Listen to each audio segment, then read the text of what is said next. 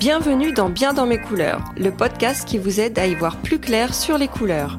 La couleur influe sur notre humeur, parfois stimulante, d'autres fois apaisante, elle est vecteur d'émotions. Et c'est avec Sophie Mouton-Brice, consultante et experte en couleurs, que nous allons en savoir plus sur les pouvoirs incroyables de la couleur sur notre bien-être. Aujourd'hui, dans ce nouvel épisode, nous allons parler d'une teinte qui tient à cœur à notre coach couleur. Il s'agit du violet. Et en préparant cet épisode, j'ai lu des choses surprenantes sur le violet. J'ai lu par exemple que le violet permettait de calmer les migraines et d'améliorer la circulation sanguine. Alors, qui mieux que notre experte en couleur pour nous éclairer sur cette teinte 100% feel good aux vertus apaisantes?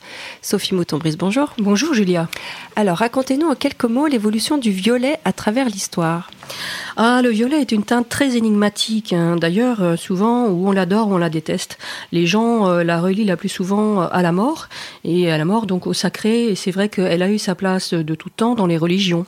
Mais effectivement, elle est très énigmatique. Elle aussi entre le bleu, le noir. elle comporte du rouge et du bleu, donc elle est un petit peu entre, je dirais, le spirituel et le physique. C'est vraiment une, une couleur qu'il faut redécouvrir, je trouve. Mhm. Alors aujourd'hui, quel violet? Alors aujourd'hui, euh, on est dans plusieurs violets. On est, déjà dans les violets très clairs, qui sont des parmes, qui sont très lumineux et qui sont beaucoup plus faciles, à vrai dire, à utiliser en décoration, hein.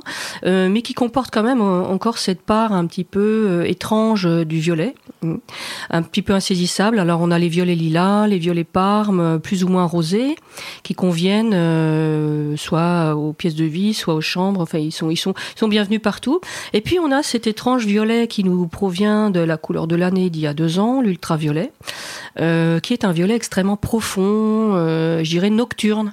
Euh, il, est, il, est, vraiment intéressant parce qu'il est, euh, il peut remplacer le noir dans certains cas, puisqu'il a cette côté, ce côté très sombre et très profond du noir, mais il n'est pas aussi inquiétant que le noir, il avale pas autant la lumière que le noir, donc on peut tout à fait utiliser cette gamme de violets très sombre, pourpre, pour, pour son intérieur. Alors, il semblerait que le violet possède des vertus assez surprenantes. Comment ça marche concrètement? Ah oui, le violet, vous l'aviez dit au début. Alors, euh, effectivement, vous aviez lu, il peut calmer la migraine, euh, euh, améliorer la circulation sanguine. Et oui, parce que le violet, on peut considérer qu'il est un peu anti-inflammatoire. C'est la teinte la plus froide du cercle chromatique.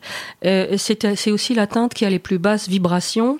Et pour cela, effectivement, on le considère comme une couleur qui qui est un fabuleux anti-stress, qui peut ralentir euh, la pression artérielle, euh, ralentir le rythme cardiaque. C'est pour ça qu'il est bienvenu dans la chambre, hein, pour euh, aider au sommeil ceux qui ont des problèmes, des troubles de l'endormissement notamment. Et puis, vous voyez, on le retrouve beaucoup, et ce n'est pas pour rien, dans tout ce qui est activité méditative, yoga, etc. C'est justement parce que c'est un apaisant naturel extrêmement puissant.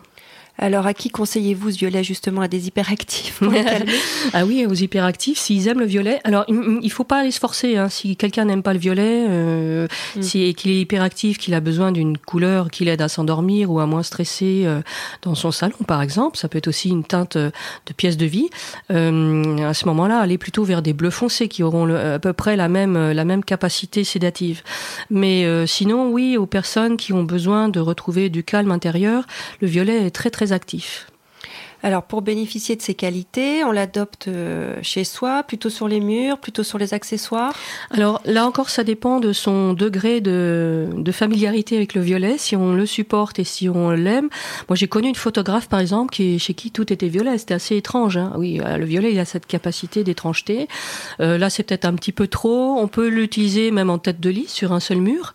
on peut l'utiliser sur tous les murs ou sur deux murs si on préfère, ou à, à mi-mur c'est aussi une solution à mi-mur un violet très profond, petit liseré doré au-dessus, et puis pourquoi pas un blanc cassé ou, ou voir un parme très léger au-dessus, ça peut être très joli. Après, en accessoire, il est fabuleux, surtout en velours. Alors le, velours violet, c'est vraiment une matière qui est euh, extrêmement euh, agréable à regarder parce qu'on a vraiment l'impression d'un petit morceau de nuit. Euh, euh, il manque plus que les étoiles, hein, voyez. Ça fait rêver. Donc les rideaux, parce que le, le, mat va très bien au violet. Hein.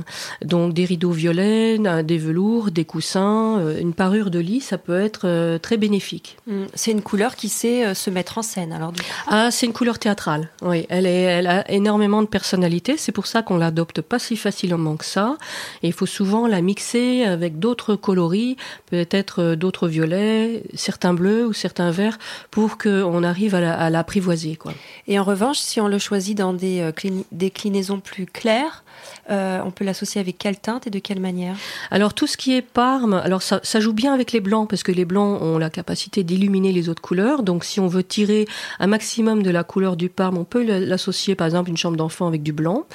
Euh, après tout ce qui est tout ce qui est vert, ça rappelle un peu le côté jardin. Hein. Regardez les fleurs, les iris, le vert, les violets, une pointe de jaune qui est sa complémentaire, ça peut être très joli. Mhm. Des erreurs à éviter avec le violet? Euh, J'en connais pas, il y en a forcément. Moi, je dirais euh, éviter peut-être les contrastes rouge-violet qui sont extrêmement violents, enfin, je les trouve très violents, euh, qui sont peut-être un petit peu désuets maintenant, on les utilise moins. Mais autrement, non, tout est dans la nuance. On peut y aller hein, avec le violet. On peut, il faut, il faut tenter et essayer de composer un jardin intérieur avec les, comme avec des fleurs violettes. Regardez, pensez aux iris, aux violettes, à la glycine, toutes ces fleurs-là, elles sont magnifiques, elles ont du violet si je l'adopte à la maison, est-ce qu'il y a un endroit stratégique euh, qui lui va particulièrement, particulièrement bien, une niche euh, d'une étagère ou euh? Oui, ce qui lui va particulièrement bien, c'est la chambre en fait, la chambre adulte. Si, si, je parle du violet vraiment ultraviolet, très sombre, très profond, c'est vraiment là où il sera le plus, plus à l'aise, puisque de, à cause de, grâce plutôt, à ses capacités sédatives et, et on, on, peut effectivement améliorer son sommeil. Euh, grâce à, cette teinte magnifique. Et juste en tête de lit, par exemple, un cadre violet, ça peut être très joli. Mhm. Et pour finir, comme d'habitude, un hashtag pour résumer ce, violet euh, Je dirais euh, améthyste. Ok, merci Sophie. De rien, Julia.